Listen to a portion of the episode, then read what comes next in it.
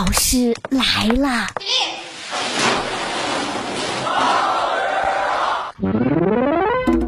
欢迎收听大老师来了，我是大兵。天气越来越暖和了，各位羽绒服有没有收起来了？收之前有没有洗一下呢？这个羽绒服该怎么清洗？有人说干洗店用的干洗剂可能会破坏羽绒，如果选择机洗，也要看清标示，遵循操作说明。另外啊，羽绒服最好是手洗，晾干之后轻轻的拍打，让它变得蓬松。那么各位小伙伴，你的羽绒服是自己洗还是交给干洗店呢？春天来了，又到了长个的季节，你知道吗？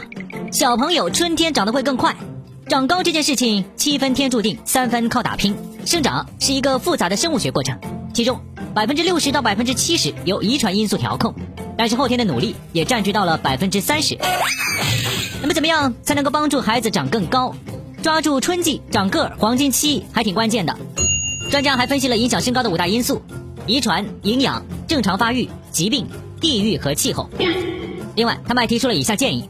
吃好睡好，帮着长个。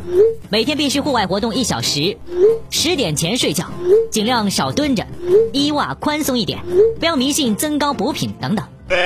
春天来了，各种新鲜事物也多了起来。随着社会生产力和科技水平的不断提高，以及互联网的普及，消费需求正日益呈现个性化和多元化的趋势。柔性定制应运而生，跟传统的批量化订单不同，柔性定制是一种按需的个性化定制。柔性定制员。这一全新职业也随之产生了。定制员往往从客户五花八门的需求当中定制出限量款。除了柔性定制员、跨境直播主播、海外市场分析师、海外新媒体运营，这些都是因为数字化外贸产生的热招的新职业。谁说 AI 要把我们取代了？未来职业发展如何？谁也不敢预测。就拿你自己来说，小时候你会想到自己做现在的职业吗？有新的职业不断涌现，提供更多的岗位，当然也就有人放弃岗位。坐标深圳，最近九七年的女生小王从互联网大厂裸辞卖盒饭，一个月最多能挣四万块。之前在互联网大厂经常加班，到家也要到十二点，工资一万多到四万不等。一段时间之后，她就开始心悸，长期处于高压的状态，会幻听领导在叫自己。说是朝九晚六，但是因为它涉及到销售的工作性质，所以会有自愿加自愿加班的情况嘛。我上班上到有一段时间的话，我开始出现心悸的情况，而且我有的时候老是会觉得我的领导在叫我，我出现了有点轻微的幻听，不知道我想要什么，我感觉我失去了我的梦想，我不知道生活的意义了。那时候我就觉得我是否可以慢下来做一点自己喜欢的事情，因为我从小就很喜欢做饭。我也没有什么特长，我我在公司里面除了卖东西，我就什么都不会。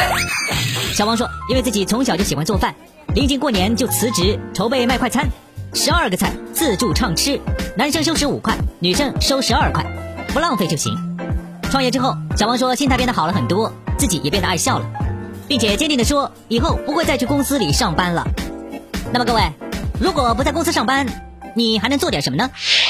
更快乐一些，我觉得我会更爱笑了吧。会跟客户说说话，找过来吃饭的人说话，打声招呼，问他们好不好吃啊。旁边的这些门店的老板啊，大家可能年纪会比我大一点，会跟我聊聊天啊。这样感觉他们的经历非常的奇妙，就是我在办公室里面是完全接触不到的。